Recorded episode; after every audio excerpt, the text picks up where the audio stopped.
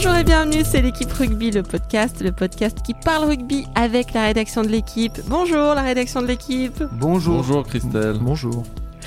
Cette semaine, c'est le dernier épisode de l'année. Et oui, le rugby continue, mais le podcast fait une pause jusqu'au 8 janvier. Alors pour cette 16e émission, on va faire un bilan de l'année 2017. On va faire ça dans la joie et la bonne humeur, et on va faire ça avec les journalistes de la rubrique rugby. Renaud Bourrel, bonjour Renaud. Salut Christelle. Clément Dossin, bonjour Clem. Bonjour Cricri.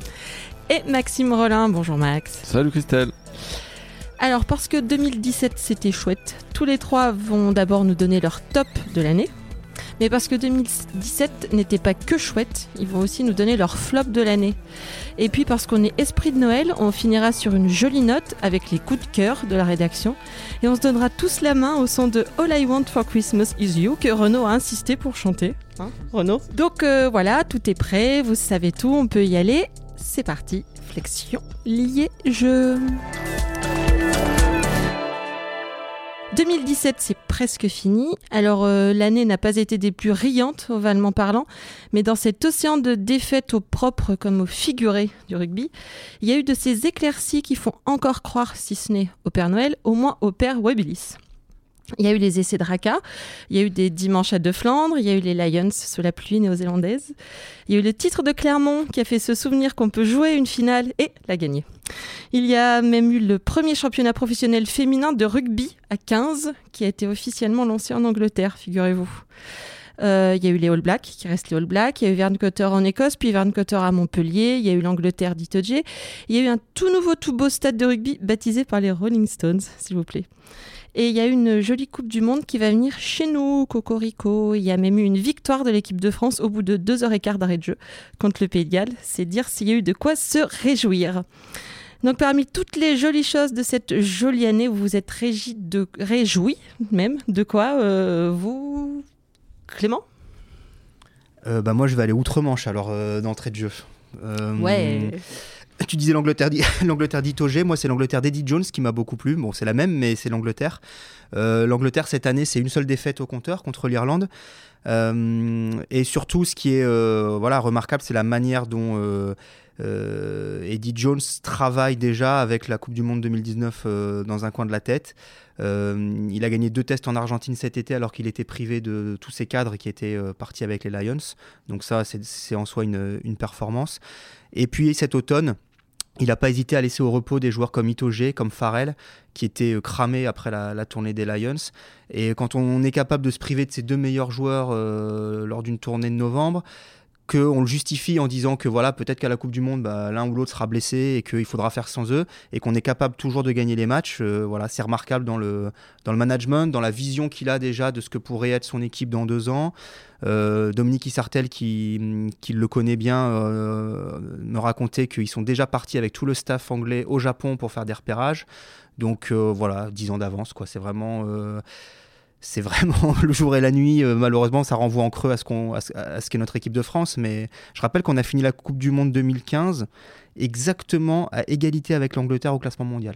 À la virgule, euh, au, à la deuxième, au deuxième chiffre la- après la virgule près, on était à égalité avec le- l'Angleterre. Et maintenant? Et maintenant, ils sont deuxième, euh, deuxième nation mondiale. Ils ont perdu qu'un match depuis la Coupe du Monde contre l'Irlande, je le redis cette année.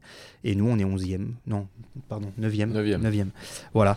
Donc, euh, bon, bah, ça, ça donne euh, un peu une idée du travail qu'a accompli Eddie Jones, qui, je le juste quand même, profite aussi des fruits du travail de Lancaster, qui malgré l'élimination L'ancien le- l'ancien sélectionneur. sélectionneur, qui malgré l'élimination en en poule de la Coupe du Monde 2015 avait fait du bon boulot. Voilà.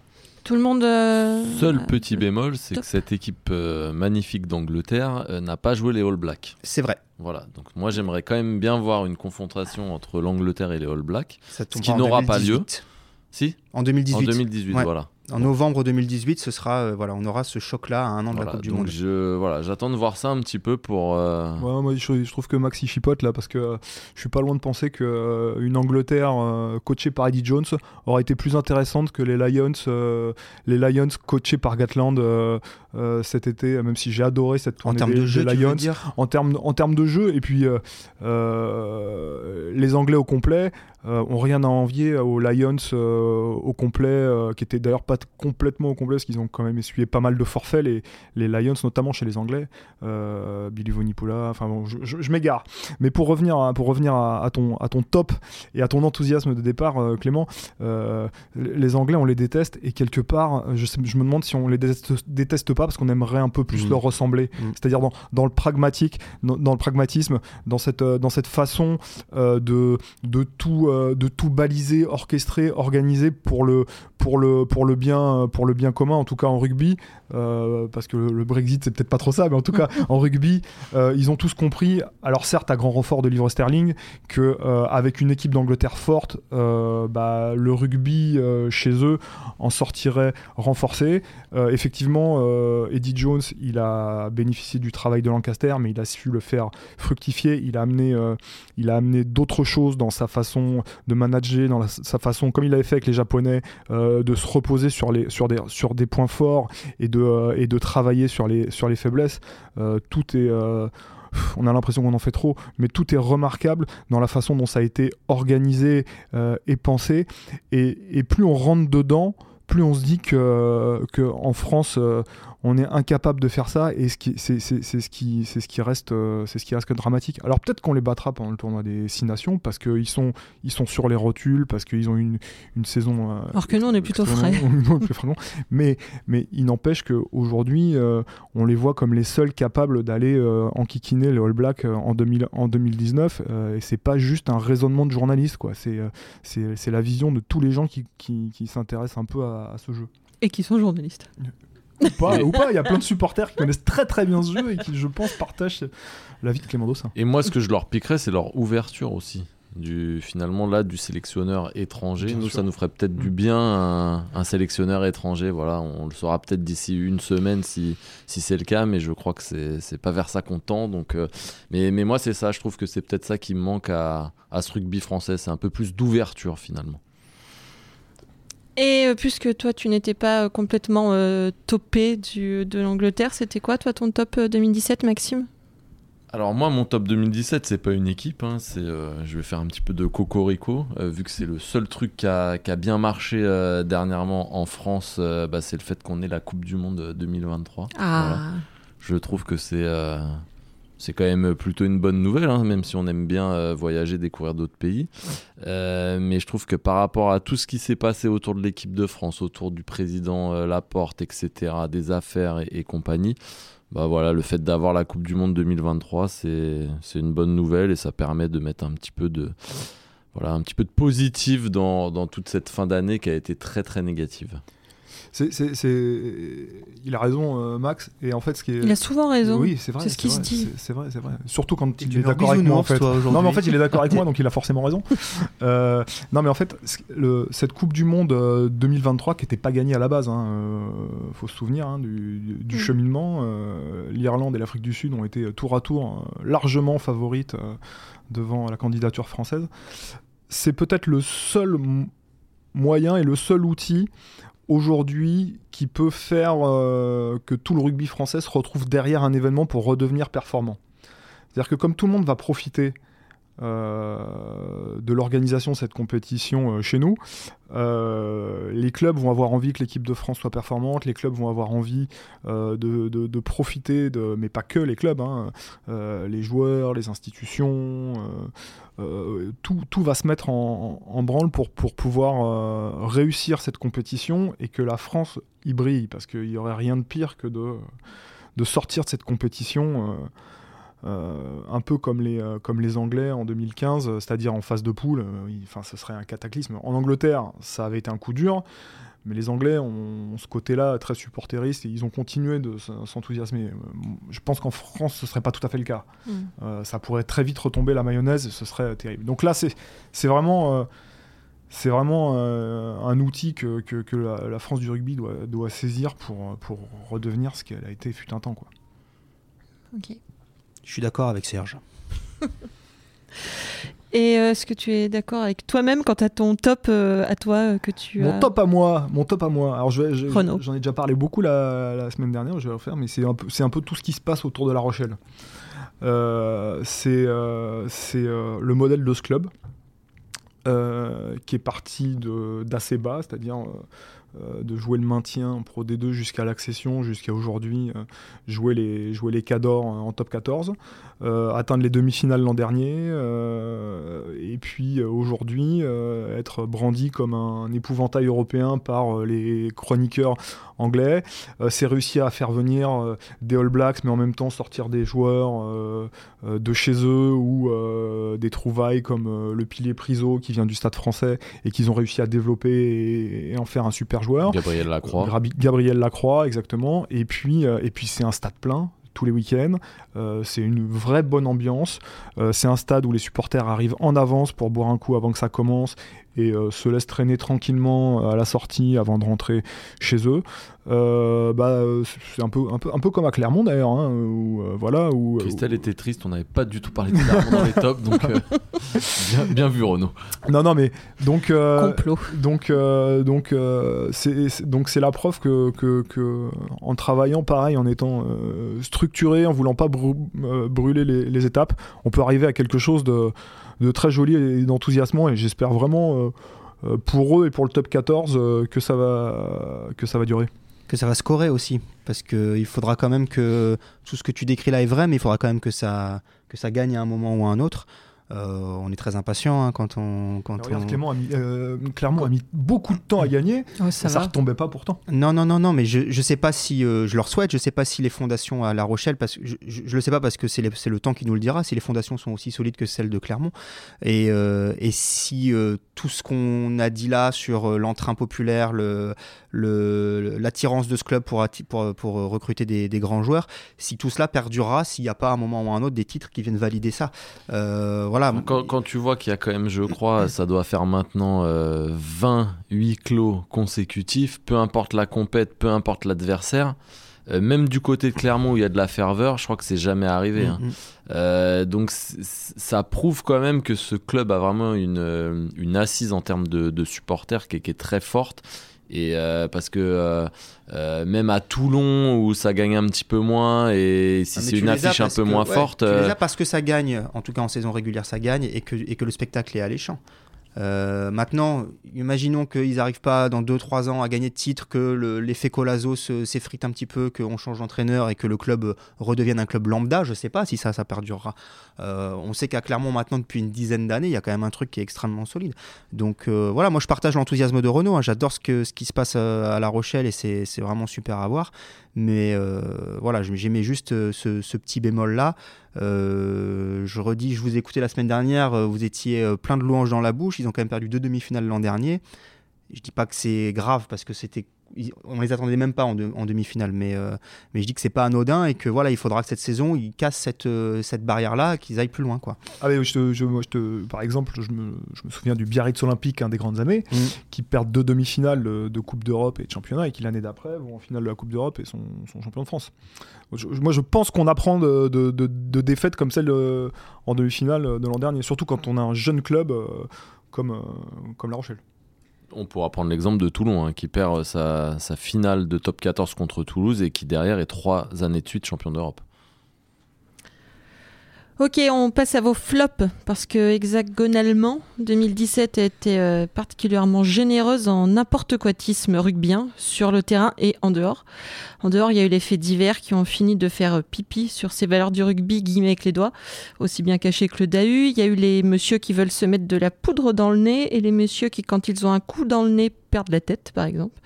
Mais euh, il y a eu aussi des trucs que même Ubu n'aurait pas osé, genre la fusion Stade français Racing, hein, qui en mars a été un grand moment. Surprise, demain il y aura plus qu'un club. Surprise, ça va pas le faire. bon et puis derrière la fête, hein, À euh, la, jours d'intervalle en plus. voilà. la porte, Altrad, Altrad la porte, la porte la commission de discipline, l'équipe de France qui part en quenouille, et vas-y que je te prépare les internationaux alors interdisant de toucher un ballon, et vas-y que je te match nul contre le Japon, et vas-y que je te faut virer Noves. Alors on a un petit peu l'impression que c'est la fin du monde du rugby, donc allez-y les gars, là, euh, achevez-moi, donnez-moi vos flops. Max. Guinoves. Ouais, c'est obligatoire. hein. Bon. ah non, pour moi, oui, c'est un flop. Euh, on le présentait comme le euh, l'entraîneur le plus titré euh, français, ce qu'il est hein, d'ailleurs. hein. Et, et que voilà, ça, avec lui, on allait enfin voir ce qu'on allait voir.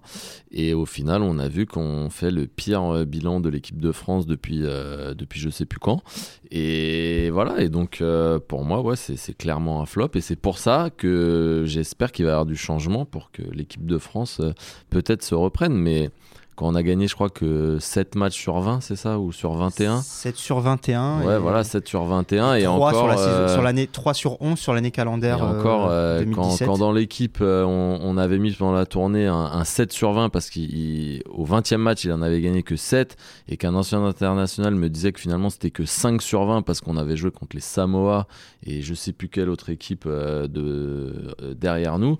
Voilà, ça, ça, ça prouve que. Pas le Japon. que- non, c'était avant le Japon, c'était avant le match nul face au Japon. Donc on avait joué les Samoa et il m'a oui, il me disait l'Italie. Voilà, les Samoa et Ah, mais à l'Italie. cette époque dorée, on battait encore les Samoa. Voilà. et, euh, et donc voilà, et donc oui, non, c'est clairement un flop. euh, voilà. Après deux années, on n'a rien vu et, et voilà, on est, on est tous euh, tristes de voir cette équipe de France comme ça. Alors c'est pas que de la faute de Guinoves et de son staff, mais, mais pour moi, oui, le, le choix là est raté. Tout le monde est d'accord avec ça C'est difficile d'aller contre ce que vient de dire Max parce que le, on, déjà, on en a déjà débattu ici longuement. Le, bilan chiffré, il est catastrophique. Euh, on reste sur 6 matchs sans victoire. On peut aussi le dire comme ça. C'est que c'est, euh, voilà 5 défaites, un match nul contre le Japon. Et, euh, effectivement, on l'a dit aussi ici, les raisons euh, du, sur l'organisation du rugby français, etc., etc., jouent contre l'équipe de France. Mais je le, re- je le répète, Guinoves est l'entraîneur qui a le plus grand confort de travail de l'histoire du 15 de France, malgré tout. Euh, ces, joueurs ont eu une longue préparation cet été. Euh, ils ont été réunis 15 jours avant la tournée de novembre. Et, euh, voilà, et on voit, on voit pas euh, les progrès que euh, tout ce confort de travail devrait nous permettre de voir. Donc euh, clairement, c'est un, sélectionneur qui est en échec. Et euh, je suis euh, également de l'avis de Max. À deux ans d'une Coupe du Monde, il est encore temps de faire quelque chose euh, et de de- d'essayer d'insuffler euh, voilà, quelque chose de, de- de positif, de nouveau, parce qu'il traîne sa sinistrose en bandoulière et que, et que voilà, ça, ça- On, on se moquait de Philippe Saint-André, mais au final, c'est c'est deux fois pire. Donc c'est c'est ça qui est pathétique, quoi. Il n'y a rien, Renaud, pour euh, sauver euh, Noves euh? Ben, moi, je, je- je vous avoue, hein, je, je, je, J'aime Guinoves. je suis pas encore en état d'ébriété. euh, non, non, j'ai toujours pas. Sa courbe de résultats euh, suit exactement la même pente que ses deux prédécesseurs. Donc euh, il y a Marc Lévremont qui l'a pris tout en haut, et puis petit à petit, voilà. Philippe Saint-André. Donc euh, j'ai du mal à me dire que effectivement il est euh, l'artisan euh, premier, premier du, du déclin tragique du, du rugby français. Effectivement, il donne pas envie de se poiler tous les jours. Ça c'est sûr. C'est pas voilà. Il n'est mais- pas non plus complètement là pour ça. Non, mais bon, il y, a- il y a quand même. Enfin, on parle de rugby, on parle de sport. il y a- il y a- il y a- voilà. Sinon, il fallait sélectionner euh, Moyen de- Lady Gaga. Non, mais j'ai un Ouais. confrère euh, estimé et honorable qui disait à défaut d'être bon, on peut au moins être agréable. Je sais plus qui avait dit ça. Euh, Il est à ta droite, c'est ça? Voilà, c'est ça. J'ai l'impression qu'il est assis juste à côté de moi. Mais non, mais c'est pas faux, quoi. Non, mais à Euh, défaut d'être bon, effectivement, il faut au moins être sympa parce que l'équipe de France, et ça, c'est eux qui le répètent en permanence, elle appartient à personne. Et donc, on est obligé, ce qu'on n'est pas obligé de faire avec le Stade toulousain, on est obligé de le faire avec l'équipe de France, c'est-à-dire lui donner un visage présentable. Euh, là, euh, sportivement, elle n'est pas présentable. Et euh, en, termes d'image, ils ont tout fait, ce- ils ont fait ce qu'ils ont pu en, novembre pour l'ouvrir un peu plus et tout, mais c'est pas, bien meilleur. Donc ça, c'est un peu de sa faute, oui, parce que il est tout le temps en train de faire la guerre aux journalistes, et c'est- complètement gouré en faisant ça. Mais après. Euh, je pense que moi, je- moi, ma conviction, c'est qu'on aurait mis n'importe quel staff à sa place, on en serait au, au même point. Moi, je Voilà. crois pas. Moi, je crois pas parce que je crois qu'il y a quand même là, sur cette dernière tournée de novembre notamment, des, voilà, des, des, des erreurs de management, euh, des, comme je le disais, une, une- une espèce de, de, de sinistrose. On a écrit des papiers euh, voilà, Moi, sur c'est ça qui l'ambiance à m'interpelle, c'est que les euh, joueurs, quand on, quand on lit des joueurs, voilà. n'aient plus envie de venir. Voilà. Moi- c'est ça qui me qui, qui, qui me fait dire que c'est un flop parce que Mais il s'est perdu, il s'est perdu dans les mêmes marasmes de management que ses prédécesseurs à force d'empiler les défaites. C'est-à-dire qu'ils font tous les mêmes erreurs. Et donc, d'où mon point de vue que Ah, mais un sélectionneur serait rentré à sa place, il aurait eu les mêmes résultats et il se serait perdu dans les mêmes, euh, dans les mêmes, dans les Moi, mêmes je défauts. pense qu'il est arrivé un peu tard en fait. Parce que déjà avec le Stade toulousain, il gagnait plus trop. Ça allait plus trop. Et je pense qu'il est arrivé un peu tard. En fait, il aurait dû être là 4 ans, voire 8 ans avant, selon moi. Pour être au... pour apporter ce qu'il aurait dû apporter à, à l'équipe de France. Ok Renaud, et toi alors ton flop? Euh, bah, euh, très étonnamment, hein, dans votre propos, euh, euh, votre introduction. assez- Liminaire. Liminaire, voilà, votre propos liminaire, votre introduction. Vous parliez de la, la nouvelle gouvernance de la Fédération euh, française de rugby, euh, qui suscitait un grand enthousiasme euh, pendant, pendant sa campagne.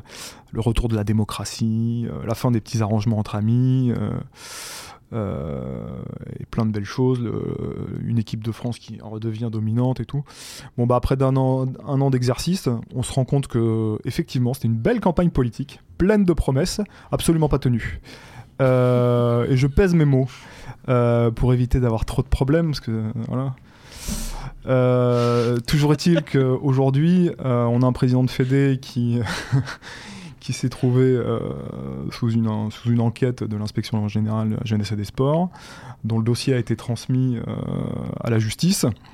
On se rend compte par des témoignages des gens qui participent au comité de directeur que les petits arrangements entre amis sont absolument pas terminés, que quand ces gens-là s'expriment librement dans la presse, bah, on s'interroge à les sanctionner. Parce que la démocratie, c'est ça. Quand ses opposants s'expriment dans la presse, bah, on se dit qu'on les sanctionne et qu'on les fait radier d'un comité directeur. Donc, euh, vraiment, c'est vraiment c'est exemplaire et j'ai j'ai hâte de voir la suite. Je pense qu'on va passer une très belle année 2018. Je Rien suis à- sans mots. non, mais rien à rajouter. rien à rajouter. euh, voilà, c'est. C'est consternant. C'est consternant et, euh, et, et l'affaire euh, l'affaire Laporte euh, sur laquelle on a beaucoup écrit, sur laquelle on nous a beaucoup reproché d'écrire et sur laquelle euh, On va je- continuer à on va écrire. continuer à écrire et sur laquelle je suis fier de la, du travail qu'a mené notre journal su- sur cette affaire puisque si elle a été transmise à la justice, c'est qu'il y avait un fond de vérité euh, dans, euh, dans, dans les choses qui ont été écrites et, et surtout dans, dans, bah, dans- voilà, dans, dans, dans la vérité de cette affaire. Il y a une affaire. Euh, je le redis quand même, hein, une affaire de, de conflit d'intérêt présumé entre, entre Bernard Laporte et le président de Montpellier, Moed Altrad. Donc, euh, donc voilà, quand, quand, quand, quand en moins de euh, trois mois, puisque le contrat a été signé en février, le contrat entre liant Altrad à Laporte, en moins de trois mois après son élection, on ne mesure pas euh, voilà, les, les, les, effets que, que, que peuvent avoir ce genre de choses et, euh, et qu'on est incapable de ce genre de discernement, c'est qu'il y a un problème. Et donc effectivement, euh, je rejoins Renaud sur ce flop. Voilà. Tu le rejoins sur celui-ci ou tu as ton propre bah, flop Mon propre flop, euh, en fait, je crois que c'est quand la manière dont tu l'as évoqué, ça m'a, forcément m'a fait remonter plein de souvenirs. C'est la fusion. Euh, quand on y repense euh, avec La 9 fusion mois, Stade français et Stade français Racing, quand on y pense avec 9 mois de recul, c'est juste un truc euh, complètement dingo. Pour l'anecdote, euh, euh, moi je me souviens d'un texto que m'envoie Alex Bardot, donc notre chef à tous, hein. Le lundi matin, je sais plus, sur les coups de 8h30, 9h. Il me dit Clem, euh, viens vite au journal, euh, le Racing et le Stade français vont fusionner, trois petits points, c'est pas une connerie. Et Mhm. il, il s'est senti obligé de préciser c'est pas une connerie parce qu'effectivement sinon j'aurais rigolé. Mhm. Euh, et euh, c'était un, c'est un, truc de fou qui s'est terminé comme, voilà, comme ça avait commencé, c'est-à-dire dans, un plus, dans, le, dans le plus grand marasme. Et je comprends pas comment deux personnes extrêmement intelligentes comme Jackie Lorenzetti et Thomas Savard ont pu penser mener ce, projet à bien euh, sans l'avoir euh, bétonné, ficelé en amont euh, et que ça suscite pas les réactions que ça a suscité qui ont été, j'ai trouvé à l'époque,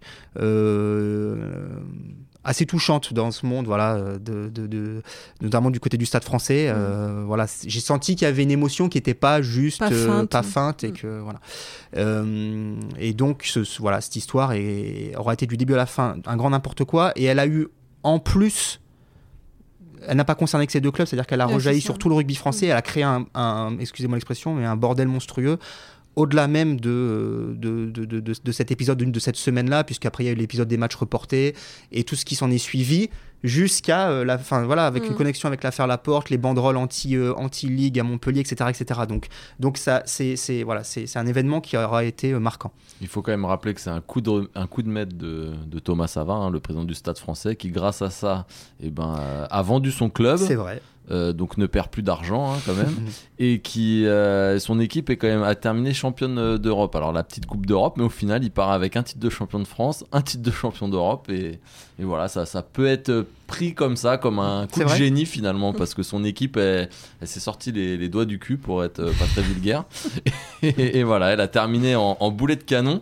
Et s'ils s'étaient qualifiés, et ça s'est joué à un point près, euh, s'ils avaient été sixième, je me demande s'ils auraient pas fait le doublé. S'ils, euh, s'ils- ils auraient pu être, à mon avis, champions de France. Bon, Et puis Ouf. ils auraient Clermont ça. a gagné. Ouais. Puis ils auraient inventé un vaccin aussi pour sauver le monde. Ce qu'il faut pas entendre. Euh, il reste un flop à quelqu'un ou on a fait le tour des On a flops fait le tour. On peut en trouver d'autres. Non, hein, si suffit. hein. là, c'est bon, on arrête, on arrête tout. On va finir cette année sur une note positive. On va jingle belcisé dans l'amour et l'offload. Euh, mieux que le quart d'heure américain, le quart d'heure feel good. Après euh, cette année où je vous ai tous vu porter le poids de la sinistrose ovale, vous étiez tout recroquevillés sur vos petits bureaux comme ça. Euh, ben, je vous ai demandé de me donner votre coup de cœur de l'année, cette chose qui vous fait croire encore que le rugby, c'est l'école de la vie. Comme quand vous étiez des tout petits scarabées. Euh, je sais pas, qu'est-ce qui vous a donné envie de faire des cœurs avec les doigts cette année, euh, Renaud? Euh, m- moi, chaque année, euh, je fais partie des gens qui, sont supporters du Boxing Day. C'est-à-dire que. euh, Tu rappelles juste ce que c'est le bah, c'est le, le- c'est- le, le championnat qui continue, euh, qui continue sur les fêtes, euh, sur les fêtes de fin d'année. que les gens ont la gueule de bois. Donc les gens ont la gueule de bois. Non, mais surtout, enfin c'est c'est, euh, que ce soit. Alors c'est pas un véritable Boxing Day, c'est-à-dire que ça joue pas et le 25 et le 1er janvier, où ça joue un peu autour. Mais c'est une période de fête où où les théâtres, les, les cirques sont toujours pleins en fait, parce qu'on emmène les familles, parce que les enfants sont en vacances et tout. Et que Est-ce que tu compares le rugby avec ben non, mais on peut, un on peut- cirque on peut aller au stade en famille. On peut aller au stade en famille et y passer un très bon moment. Donc, euh, bah moi, euh, moi, ça, moi, ça me plaît cette idée de jouer. le- les Anglais euh, jouent euh, toute la période euh, des fêtes. Les stades sont pleins. L'an dernier, j'ai eu la chance d'aller le faire euh, euh, en foot et en rugby. Euh, J'avais été voir euh, Glo- euh, Harlequins Gloucester au Grand Twickenham, au vrai Grand Twickenham. 80 000 personnes pour un match de milieu de tableau du championnat anglais, euh, qui était là deux heures avant, qui buvaient des coups, qui mangeaient, qui chantaient, qui ont regardé le match, qui sont restés après. Euh, pareil en foot. il aime bien quand les gens ils arrivent avant et qu'ils restent longtemps après. Non mais moi j'adore, voilà, je déteste le principe d'arriver au stade, de regarder son spectacle et de repartir. Pour moi c'est voilà, un moment si- de vie. Exactement. S'il pouvait y avoir des- matchs en levée de rideau, tout ça, ce serait top, un peu comme ça se passe dans Ça les. existait dans les années 80, il paraît. Euh, Mais ouais, et ça existe encore dans les, euh, dans les pays anglo-saxons. En Australie, vous avez tous les mômes qui jouent, puis euh, la réserve, puis la première, et puis après on reste pour le barbecue. Voilà. Bah, bah, moi j'aspire à ça dans le sport euh, français. Et le Boxing Day, bah, c'est un petit pas vers ça. Et euh, je sais qu'il y a plein de joueurs, ça leur plaît pas, mais plein de journalistes aussi. euh, mais, euh, mais moi j'aime bien le. Boxing Clément, Maxime, ton, ton, Bah, ton moi, cœur c'est- avec c'est- les doigts. c'est c'est tout récent en fait. C'est euh, Michalak pour euh, l'ensemble de sa carrière. Voilà, il vient de mettre un terme à, à sa carrière. Il a annoncé qu'il arrêtait. Et euh, voilà, c'est un joueur que euh, j'appréciais. Et donc euh, voilà, c'est mon coup de cœur. Plus un. Frédéric Michalak, on rappelle, qui arrivait à 19 ans. euh, Ouais, à de Toulouse, euh, champion de France, champion d'Europe. euh, Il fait partie de ces joueurs en fait. genre, qui, qui, euh, qui, en fait, selon moi, ont fait venir des, des enfants au rugby. C'est-à-dire quand ils l'ont vu jouer, ils se sont dit ah j'ai envie de envie de faire ça. Comme certains footballeurs ont cet impact-là. Bah, Frédéric Michalak, il était tellement euh, télégénique, spectaculaire, il jouait un rugby et il était, euh, il était euh, Mm, tout. C'était une tout- ablette. hein. Ouais, voilà, par rapport aux autres. Euh, et il réalisait des trucs tellement extraordinaires que je pense qu'il a fait venir des, gens des, joueurs, des, des gamins au rugby. Et, et je crois que ces joueurs-là n'ont pas été si nombreux, en fait, dans l'histoire du rugby français. Il, il a toujours eu pas mal de galères, il s'est blessé, tout cela. Il est- il est toujours revenu. Et là, même sur la fin, on aurait pu penser qu'à Lyon, il termine un petit peu comme certains font l'année de trop, etc. Et non, il a fait une bonne saison. Là, il fait encore une bonne saison. Il, il a encore un bon petit coup de rein. Comme il le disait sur Twitter, il a encore du gaz. Mais finalement, il arrête. Euh, et, et pour la suite, euh, voilà, il, il est devenu euh, actionnaire de- d'un club de Fédéral 1, de Blagnac. Et ça, je trouve ça bien. Voilà, il revient dans- dans dans un, dans un petit club, euh, il, il s'investit, euh, voilà, on sent qu'il aime ça, et je pense que c'est un, un bon exemple à suivre. Ok. Clem, ton cœur avec les Mon doigts cœur avec les doigts, c'est les Lions. Voilà, c'est pas très original, mais c'est un grand moment euh, du rugby tous les 4 ans. Euh, ça égaye nos, nos entrecoupes du monde. Euh, et cette année, ça n'a pas forcément été la, la tournée des Lions la plus inoubliable, mais voilà, de voir euh, c- tous ces types qui, le reste du temps, se mettent sur la gueule, euh, jouer Tu ensemble. rappelles juste ce que c'est les Lions Bah, c'est le- les- une équipe qui réunit les meilleurs euh, joueurs du Pays de Galles, de l'Angleterre, de, l'É- de- de l'Écosse et de l'Irlande. Et euh, voilà, qui partent en tournée tous les 4 ans euh, à tour de- dans l'hémisphère sud, donc à tour de rôle en Nouvelle-Zélande, en Australie et en Afrique du Sud. Ils étaient en Nouvelle-Zélande cette année et c'était quand même le sommet du rugby euh, de cette année 2017. euh, Avec France-Japon. avec France-Japon juste derrière. Et, et voilà, ils, ont fait euh, match nul sur l'intégralité de la tournée, euh, une victoire, un nul, une défaite. Et, euh, Et le Et mythe, le mythe ne fane pas. et le mythe ne fane pas, c'est ça. moment. Voilà, Le- malgré le professionnalisme, Voilà, ce- ce- ça, ça a encore du sens. Il y a des matchs de semaine, ça dure des plombes, c'est très très long, c'est trop long, mais on adore. Et euh, avec cette montée en puissance jusqu'au premier test, et, euh, et les paris dans la presse anglaise sur qui va jouer, etc., etc. Et c'est voilà, c'est un c'est un régal. Il y a, ça draine 20 000 ou 30 000 euh, supporters avinés, enfin embiérisés plutôt à l'autre bout du monde. Et, euh, Et on connaît des gens qui se sont levés à 9h du matin un, Un lendemain de mariage, mariage voilà. pour, Non, mais ça euh, montre pour un bien ce que- voilà. Nouvelle-Zélande. Je suis pas sûr qu'on se serait levé pour un Japon en France. Bref. Ok, euh, je rajoute le mien de cœur avec les doigts dont j'ai déjà eu l'occasion de parler ici, mais je veux juste reciter le livre de d'Aristide Barrault, Mais ne sombre pas, qui, euh, est le, le jeune rugbyman euh, qui a pris des balles lors des attentats du 13 novembre et qui, euh, qui en a fait un livre euh, magnifique et que je conseille pour mettre sous le sapin. Euh, voilà, pour finir, sinon, est-ce que vous pourriez tous nous donner votre plus grand souhait rugbystique pour 2018 Et après, je vous laisse tranquille. C'est juste pour te faire plaisir, Christelle. Non, c'est pas juste pour te faire plaisir. Clermont, champion d'Europe. Oh, Voilà, il tourne autour depuis des années et je crois que Tu veux un a- bisou? avec ce qu'ils viennent de montrer et à l'aller et encore plus au match retour Mm. contre les Saracens euh, dimanche dernier, qui a été une une guerre de, chiens de la rue et j'ai adoré ça. Euh, c'est vraiment une équipe, ça y est, je crois qu'elle a, elle a, la, elle a la moelle nécessaire. Euh, elle va certainement, enfin très certainement sortir le champion dès la phase de poule. C'était, c'était quand même pas écrit il y a, il y a un mois. Et, euh, et pour voilà pour Avec un... pour les finales perdues évidemment et pour tout ce que Clermont fait pour le rugby français depuis des années en- au niveau du jeu notamment, je- je- j'espère qu'ils vont être champions d'Europe. Ok, euh, ton souhait 2018 Bah, que l'équipe de France euh, recommence à gagner, hein, ce serait bien quand même, parce que vu qu'on les suit, ce serait pas mal que, que ça gagne pour éviter d'écrire toujours des papiers euh, négatifs, etc. oui, Donc parce que voilà. c'est pas une passion de journaliste. Ouais, hein, les gens pensent que ça nous amuse. Je pense de- que ça nous amuse de mettre des deux à chaque joueur et de... non non et de saquer les mecs, non pas du tout. Donc voilà, une équipe de France qui gagne. Ok, et toi Renaud Euh, alors que moi que Alex Bardot, mon suprême leader, organise mon planning pour que je puisse retourner jouer au touch rugby le lundi soir. Ça- Ok, ça alors, compte? Ça- euh, ça, marche ou pas? Non. Non? Non, ça, bah aussi, hein, ça Si? compte. Bon sinon que euh, Biarritz remonte en, en top 14. Ou alors on va plutôt, Plutôt, euh, c'est mieux le appeler touch Alex. rugby, hein. ouais, voilà. ouais, ouais. Plutôt mon planning Bon, je vous remercie. Voilà, c'était l'équipe rugby, le podcast, une émission de la rédaction de l'équipe. Aujourd'hui, j'étais avec Clément Dossin, euh, Renaud Bourrel, Maxime Rollin. Merci à Camille Regache à la technique. Vous nous retrouvez tous les lundis sur l'équipe.fr, sur l'Apple Podcast et sur SoundCloud. Vous n'hésitez pas, vous nous laissez des commentaires, vous réagissez, vous nous mettez des étoiles. On se retrouve le 8 janvier. D'ici là, on vous souhaite de bonnes fêtes à tous.